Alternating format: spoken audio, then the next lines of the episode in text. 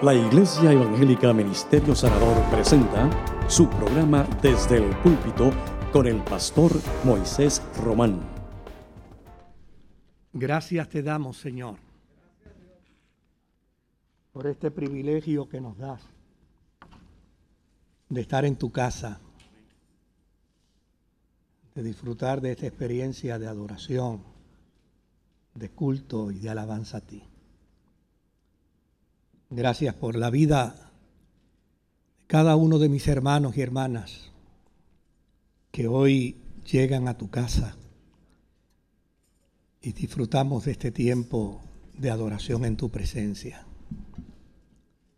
Gracias te damos, Señor, por los que a través de la internet, a través de la radio y la televisión se vinculan a nosotros. Permite, oh Dios, que en este día tu palabra también nos ministre y habla nuestras vidas y ella haga en nosotros lo pertinente, lo necesario, conforme a tu voluntad. En el nombre poderoso de Jesucristo, Rey y Señor. Amén. Pueden sentarse, queridos. Les invito a que vaya conmigo a Mateo 4, los versos 12 al 17. Y dice la escritura, cuando Jesús oyó que Juan estaba preso, volvió a Galilea. Y dejando a Nazaret, vino y habitó en Capernaum, ciudad marítima en la región de Zabulón y de Neftalí, para que se cumpliese lo dicho por el profeta Isaías cuando dijo, tierra de Zabulón y tierra de Neftalí, camino del mar, al otro lado del Jordán, Galilea de los gentiles. El pueblo asentado en tinieblas vio gran luz, y a los asentados en región de sombra de muerte, luz les resplandeció. Desde entonces comenzó Jesús a predicar y a decir, arrepentíos, porque el reino de los cielos se ha acercado. Lo que voy a narrarles en este día está vinculado directamente al discurso que trata con relación al ministerio de Jesús a nivel mundial. Lo que Mateo nos va a decir es precisamente que Jesús inicia su ministerio no solo con la intención de alcanzar a los judíos. Él inicia su ministerio con el propósito de alcanzar a todos los seres humanos.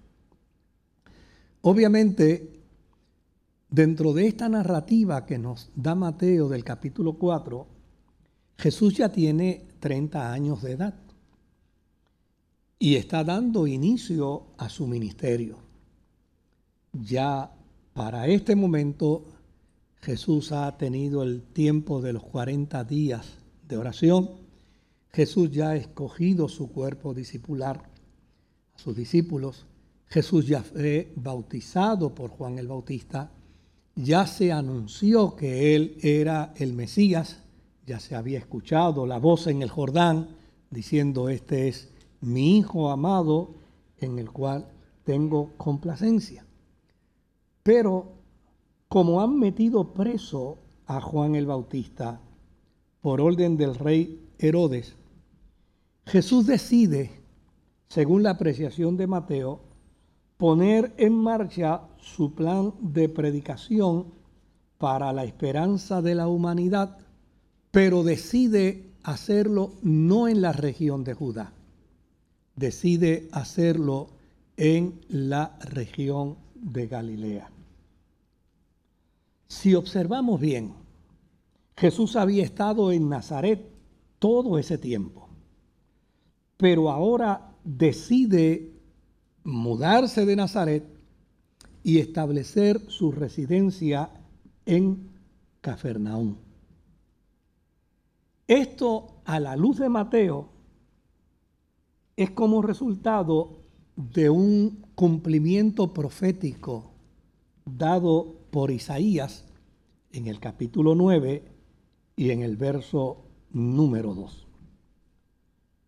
Lo cierto es que Jesús se muda y nunca más volvió a radicarse en la comarca que le vio nacer. Y esto de por sí ya tiene un mensaje bien claro. Las cosas que suceden, aunque no las entendamos, tienen propósito en Dios. Esto ya, o sea, ¿cómo es posible que Jesús ya listo para empezar a predicar, de momento arrestan a Juan el Bautista, lo meten a la cárcel y Jesús dice, no, pues aquí no es que voy a predicar, de aquí me voy y me voy a reubicar directamente en la región de Galilea. Jesús se va a esta región para empezar su misión, para empezar su ministerio. No estaba huyendo de Nazaret. Él no estaba huyendo de Nazaret. Él estaba haciendo que el propósito de Dios se cumpliera dentro de esta profecía. Y desde luego, Jesús sabía perfectamente que el éxito de su ministerio no radicaría en Judá. El éxito de Judá radicaría en el cumplimiento de las profecías, pero su ministerio no iba a tener éxito en Judá su ministerio iba a tener éxito en Galilea. Galilea, aunque es una región pequeña, estaba densamente poblada. Desde luego, el cultivo, la agricultura, la ganadería, la cosecha, la convertía en una región tan importante para las personas que la inmensa mayoría de los gentiles cuando decidían radicarse en la Palestina, escogían precisamente a Galilea como el lugar donde debían habitar. Hay un historiador llamado Josefo, que inclusive en un tiempo fue gobernador de esa provincia y Josefo dice que en esa provincia habían cerca de 204 villorios, comunidades, y que en cada comunidad había cuando menos unas 15 mil personas. Lo que quiere decir es que la región de Galilea probablemente tenía más de 3 millones de personas. Así es que cuando Jesús decide abandonar Judá para ir a Galilea, obviamente tiene un escenario mucho, mucho más amplio para la predicación que quedándose en Judá. Por el otro lado, de todas las regiones, de todas las regiones de la Palestina, Galilea era la más abierta a nuevas ideas. Era la gente más dada a la innovación, es decir, las cosas noveles a ellos les llamaba la atención y les interesaba conocerlas. Y eran las personas más dispuestas a trabajar con los cambios, cosas que obviamente a la gente por naturaleza les cuesta mucho trabajo, a los galileos se les hacía bastante cómodo. Por el otro lado, en cuanto a la personalidad de los galileos, esta era gente muy valiente, era gente muy eh, dados al honor, eran personas muy, muy caballerosas, muy nobles, pero tenían un carácter fuerte y eran combativos a la hora de enfrentar los males. Lo que esto hacía entonces era convertir en un terreno fértil para la predicación de Jesús, porque Jesús iba a necesitar de gente con carácter fuerte para que en algunos momentos dados la fortaleza del carácter de esa gente hiciera prevalecer su ministerio. Fíjese que cuando leemos el Evangelio, o los evangelios, Mateo, Lucas, Marcos, Juan, una de las cosas que descubrimos es que los enemigos de Jesús muchas veces quisieron hacerle daño a Jesús, pero cuando le iban a hacer daño a Jesús tenían un problema. ¿Dónde se encuentra él? Está en Galilea. Mm, para allá no vamos. Allí no nos metemos con él. Hay que esperar que salga de Galilea, porque los galileos era gente tan resuelta en su valentía y eran gente tan resuelta en su concepto de fidelidad y de apoyo a lo que creían que obviamente no le iban a permitir a los religiosos de Judá entrar a Galilea para hacerle daño a Jesús. Por lo tanto, Jesús estaba protegido, físicamente hablando, por los galileos como resultado de haberse ganado el corazón de ellos. Ahora bien, la gente de Judá llamaba a Galilea Galilea de los gentiles. Y eso es una mala palabra. Eso es un reconocimiento peyorativo, ofensivo. Galilea de los gentiles quería decir Galilea de los que no valen nada. Galilea de la gente despreciada. Galilea del carbón para el infierno. Y ahí se llevaban enredados a los judíos y se llevaban también enredados a los fenicios que estaban interactuando con Galilea, a los sirios que interactuaban con Galilea y a los samaritanos que interactuaban con Galilea porque eran los territorios, eran los territorios más adyacentes precisamente a la Galilea. Lo que esto quiere decir es que Galilea era una tierra judía, pero tenía influencias, ideas y pensamientos totalmente paganos. Un ejemplo de ello, bien sencillo, es cuando, cuando usted escucha el testimonio del endemoniado de Gadara, ¿verdad? Y usted dice, pero si los judíos no comen cerdo, ¿qué hacían tantos cerdos ahí metidos? Ah, porque en esa región había tantos gentiles y los judíos no comen cerdo, como los vegetarianos no comemos cerdo, pero los demás comen. ¿Eh? Entonces, es como resultado de eso que el mundo judío de Judá veía con desprecio a los judíos que vivían en la Galilea. Pero por el otro lado habían grandes ventajas. Las carreteras más grandes estaban en Galilea. Esto hacía inevitable que los conceptos y las filosofías del momento afectaran grandemente a esta región. Contrario a Judá, en Judá no había nada más que una sola confesión religiosa, el judaísmo. Pero en Galilea era distinto. En Galilea, entre los judíos, había tolerancia para las concepciones religiosas de otros lugares. Note bien lo que nos dice el texto. Meten preso a Juan el Bautista y Jesús decide mudarse. Y se muda precisamente para el lugar donde hay diversidad de pensamientos religiosos, donde hay posturas diversas filosóficas, donde hay una tolerancia increíble al pensamiento religioso, pero Jesús, como dicen los muchachos, va a todas.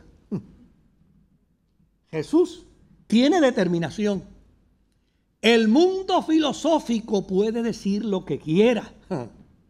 Los pensamientos religiosos pueden postular lo que deseen, pero a fin de cuentas, la verdad de la reconciliación del hombre con Dios está solo en la persona de Jesús.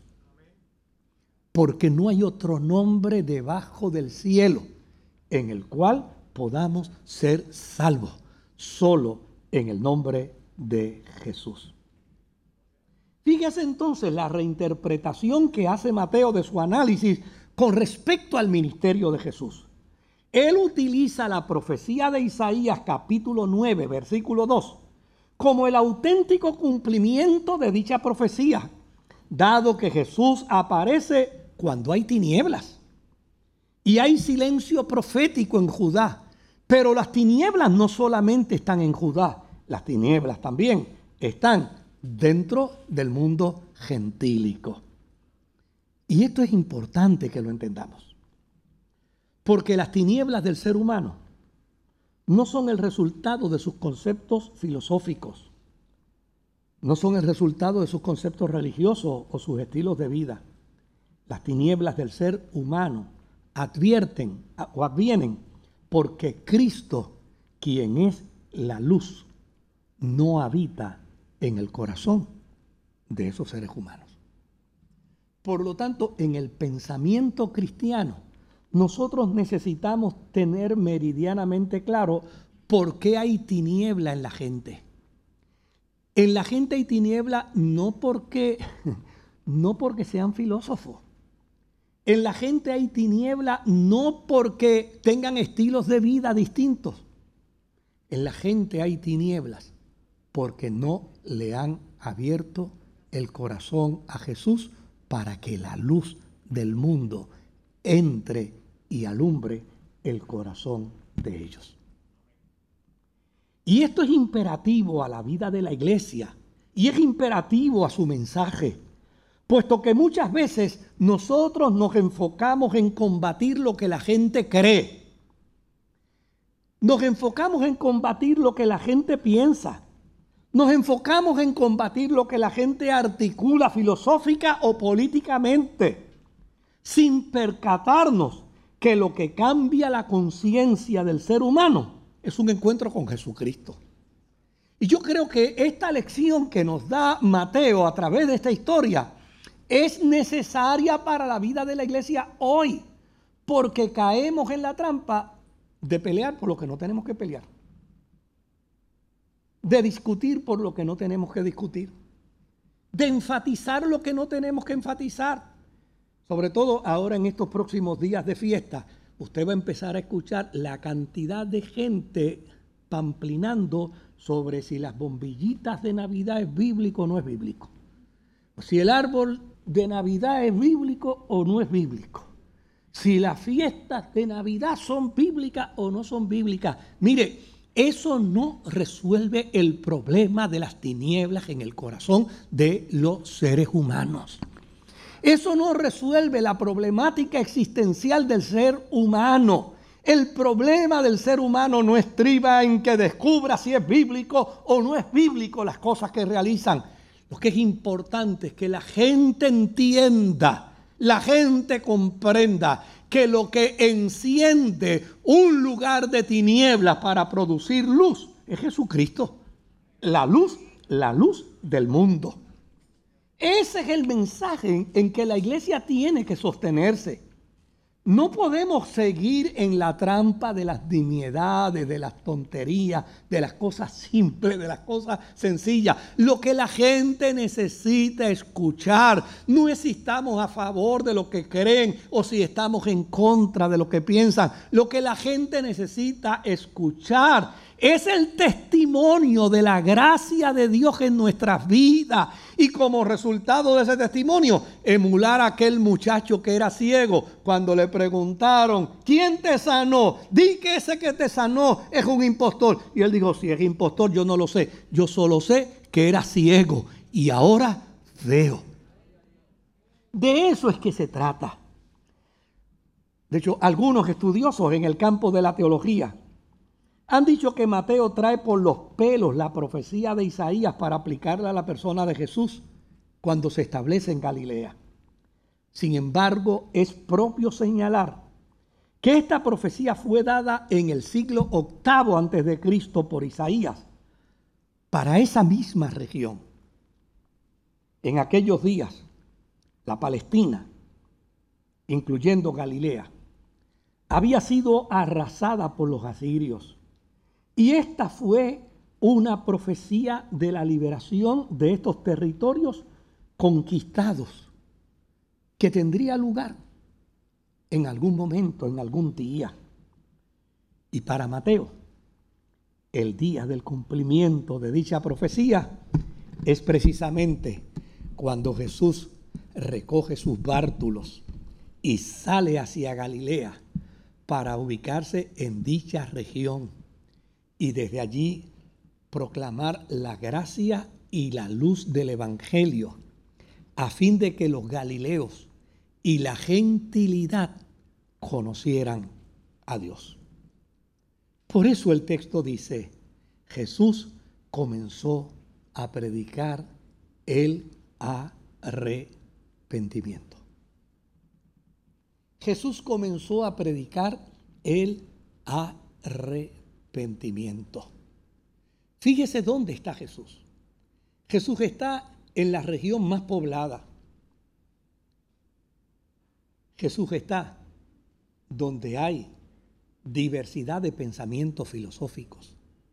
Jesús ha llegado al lugar donde la gente tiene, tiene unas respuestas vagas en su experiencia de paz con Dios. Porque el ser humano, cuando se mira hacia adentro, descubre en qué áreas hay luz y en qué áreas hay tinieblas. Lo que el ser humano no sabe es cómo lograr que toda su vida sea luz. Pero la gente sabe, el que es malo sabe que es malo. El que tiene perversión sabe que tiene perversión. El que está desenfocado de la vida sabe que está desenfocado de la vida. Así que lo importante no es decirle a la gente, tú estás desenfocado, descubro que tú tienes perversión. No, el, el ser humano lo sabe. Lo que es importante es que le ofrezcamos a la persona un puente de reconciliación desde el ancla de su humanidad hasta la persona del Dios que puede reconciliarle. Y el único puente que existe se llama Jesucristo. Ahora, esos dos términos, Jesús predicaba el arrepentimiento, tienen una implicación extraordinaria. Primero, porque para poder comenzar un nuevo estilo de vida, el ser humano tiene que renunciar al viejo. No se puede comenzar un nuevo estilo de vida sin renunciar al estilo de vida viejo. Y dentro del marco de la fe, tal vez en otras experiencias, ¿verdad? por ejemplo, en la experiencia de, del narcómano, en la experiencia del alcohólico, le dicen, tienes que aceptar que eres adicto, tienes que aceptar que eres alcohólico, porque ese es tu primer paso hacia el progreso. Eso es lo que se postula sociológicamente, es lo que se postula psicológicamente. Tienes que aceptar que tienes un problema y necesitas un cambio. En el espectro de la fe, para una persona tener reconciliación con Dios, tiene que aceptar que es pecador. Si confesares con tu boca que Jesucristo es el Señor y creyeres en tu corazón que Dios le resucitó de entre los muertos, serás salvo. Por lo tanto, predicar el arrepentimiento es imprescindible. La iglesia no puede cosmetizar su mensaje. La iglesia no puede caer en la trampa de, de minimizar la realidad de la incomunicación del ser humano con Dios. ¿Por qué el ser humano está incomunicado con Dios? Pues está incomunicado con Dios porque todavía no ha pasado por el puente que se llama Jesucristo.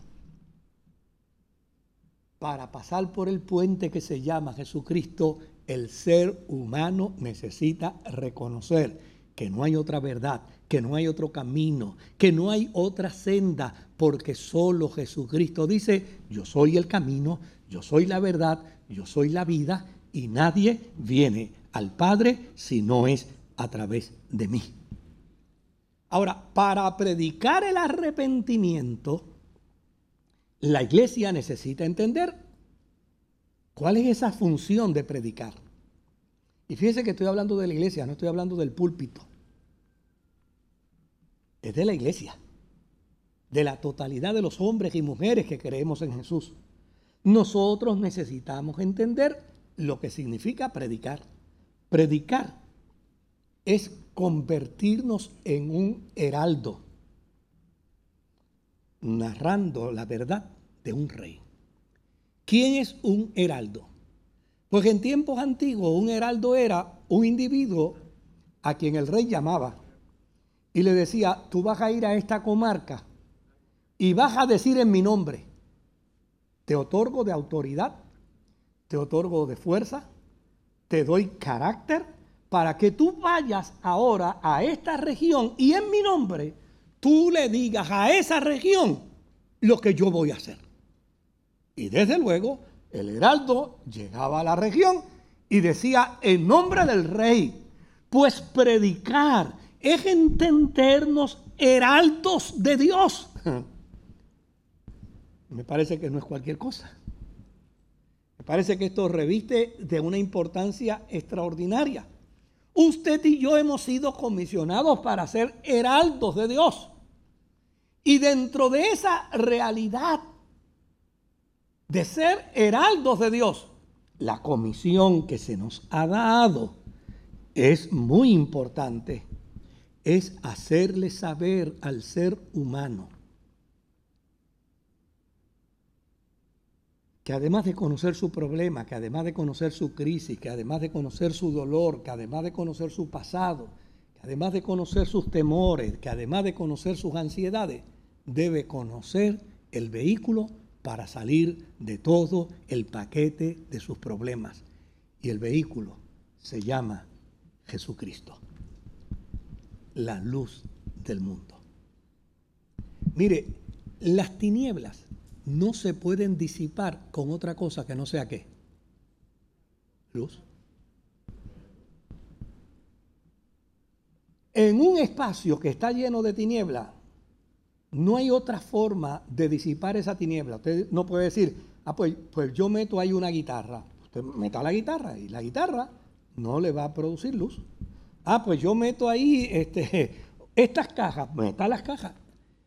Para usted disipar la tiniebla, necesita meter qué? Luz. Jesús está diciendo que Él es la luz del mundo. Lo que esto quiere decirnos, mis amados hermanos, es que en nuestra tarea como heraldos, note bien, Jesús es el heraldo de Dios. Nosotros somos el heraldo de Dios en nombre de Jesús. Tenemos la consigna en nombre de Jesús para entonces a través de la predicación del Evangelio hacerle saber al mundo, no que está en tiniebla, no que está en tiniebla, es hacerle saber al mundo que Jesucristo es la luz. Usted va al médico no para que el médico le diga que usted está enfermo. De hecho, fue al médico porque se siente enfermo. Usted va al médico porque usted quiere que el médico le diga dos cosas fundamentales. ¿Qué tiene y cómo se cura? Si usted no logra esos dos objetivos, usted va a tener una crisis con el médico. Porque si usted va donde el médico y le dice, mira, la verdad que tú estás enfermo. ¿Y qué tengo? No sé, estás enfermo. ¿Y qué me da? No tengo nada que darte, porque estás enfermo. No te preocupes, que por lo menos ya logré que tú sepas que estás enfermo. Eso lo sabía usted. El pecador sabe que está desconectado de Dios. El pecador sabe que vive en un mundo de tinieblas. Lo que el pecador necesita es que usted le alumbre la tiniebla que está en el corazón. La luz ya está en el mundo. La luz ya está en el mundo.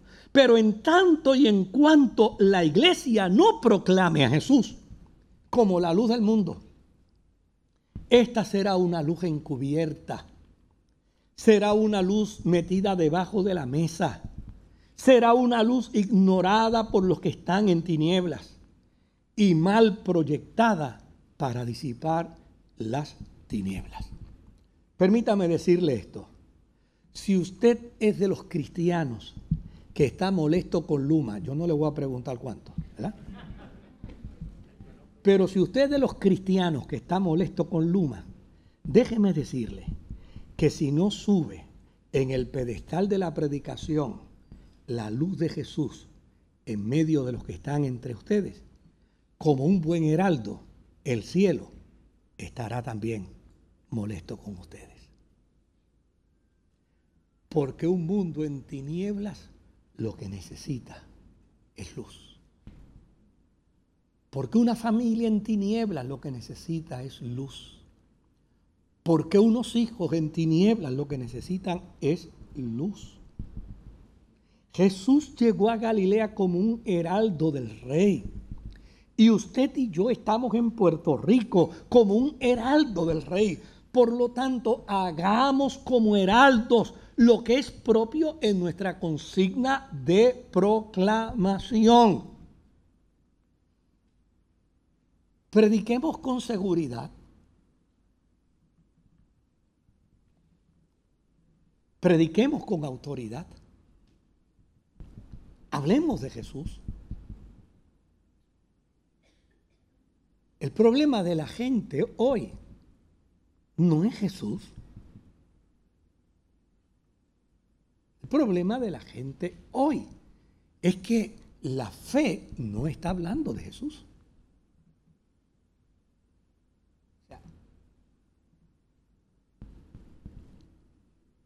Las consecuencias no son las causas. Y hemos equivocado y hemos creído que las consecuencias son las causas. No, las consecuencias no son las causas. La gente son como son. Porque la causa es la tiniebla. Por lo tanto, la tarea de la iglesia no es pelear con las consecuencias. La tarea de la iglesia es proclamar la luz. Prediquemos con seguridad. ¿Y qué es predicar con seguridad? Mire, predicar con seguridad es hacerle saber a la gente que está en nuestro entorno que lo que nosotros vivimos dentro del marco de nuestra fe es auténtico, es verdad, es una realidad. Yo no sirvo al Señor a ver. Yo sirvo al Señor como resultado de. Prediquemos, hablemos de Jesús con seguridad. Hablemos de Jesús haciéndole saber a la gente que lo que necesita es precisamente que en su mundo de tiniebla la luz del Evangelio disipe sus tinieblas. Hablemos de Jesús con autoridad y hablemos lo que es necesario para el arrepentimiento. El mundo necesita escuchar sobre el arrepentimiento. El mundo necesita entender y conocer que no se puede vivir una doble vida. Que la experiencia de la fuerza, la experiencia de la energía, de la fe, no adviene como resultado de un mero lenguaje, adviene como resultado de una expresión de reconocimiento de nuestros errores, un arrepentimiento cabal por nuestros errores y una buena disposición para comenzar a vivir una nueva vida. A la gente hay que decirle que salgan de sus propios caminos. A la gente hay que decirle que tienen que volverse a Dios. A la gente hay que decirle que tienen que renunciar a su egocentrismo para comenzar a mirar hacia el cielo. Si la iglesia tiene convicción que Jesús es la luz del mundo, entonces debemos proclamar que la eternidad, el reino de Dios, ya está aquí. Por lo tanto, lo que queda es escoger servir a Dios para la transformación de una vida auténtica. Jesús se hizo accesible al lugar más difícil, la Galilea. Si no había podido convencer todavía a los judíos de Judá, imagínese ahora qué difícil sería convencer a los que tenían otras culturas, otras tradiciones, otras ideas. Si no había podido convencer a los que estaban proféticamente esperando al Mesías, ¿cómo ahora iba a convencer a los que ni siquiera lo estaban esperando como Mesías? Pero a fin de cuentas, hablar con seguridad, hablar con autoridad, predicar con convicción de que el ser humano lo que necesita es ser transformado a través del reconocimiento de su insuficiencia, de su incapacidad para vivir reconciliado consigo mismo. Óigame, si cada uno de nosotros comenzamos a hablar lo que es propio de la fe, la gente va a querer conocer al Jesús de nuestra fe. Prediquemos esa verdad. Fíjese lo extraordinario. Jesús no solamente logró la mayor adhesión de seguidores en Galilea, sino que fue el lugar donde más amigos ganó, al punto de que los judíos enemigos de él no se atrevían a irlo a molestar cuando estaba en Galilea. Lo que quiere decir es que el mundo puede cambiar. La gente puede cambiar. Los seres humanos pueden cambiar. Nadie es irremediablemente incambiable. No, el ser humano sabe que anda en un derrotero equivocado. La iglesia lo que necesita es que en lugar de condenarlo, le haga saber que su mensaje no es para condenar, sino que su mensaje es para que el ser humano pueda ser reconciliado con Dios. Que el Señor me los bendiga.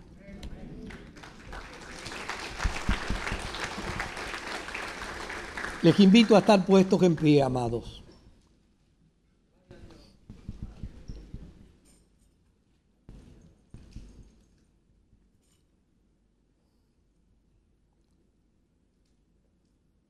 Señor, nos regalas una extraordinaria oportunidad a lo largo de estos próximos días, de estas próximas semanas. La oportunidad de llevar tu luz. La oportunidad de alumbrar la conciencia y el corazón de muchos. Donde nos has colocado Lo has hecho, Señor, para que llevemos tu luz. Donde nos has ubicado, nos has ubicado para que tu luz alumbre el corazón de la gente que está en nuestro entorno.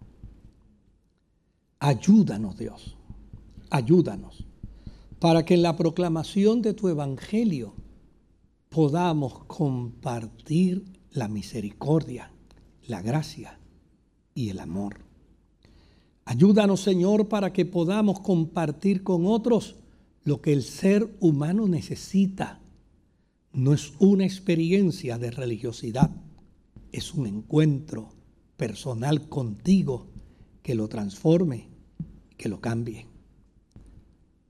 Ayúdanos, Señor, para vivir dentro del marco de esa experiencia en el nombre de Jesús, tu Hijo amado.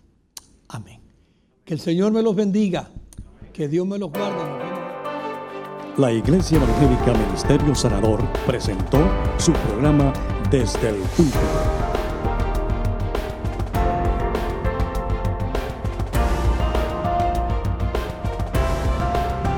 Si desea adquirir una copia de esta predicación, puede llamarnos al 787-793-1777. Que Dios les bendiga.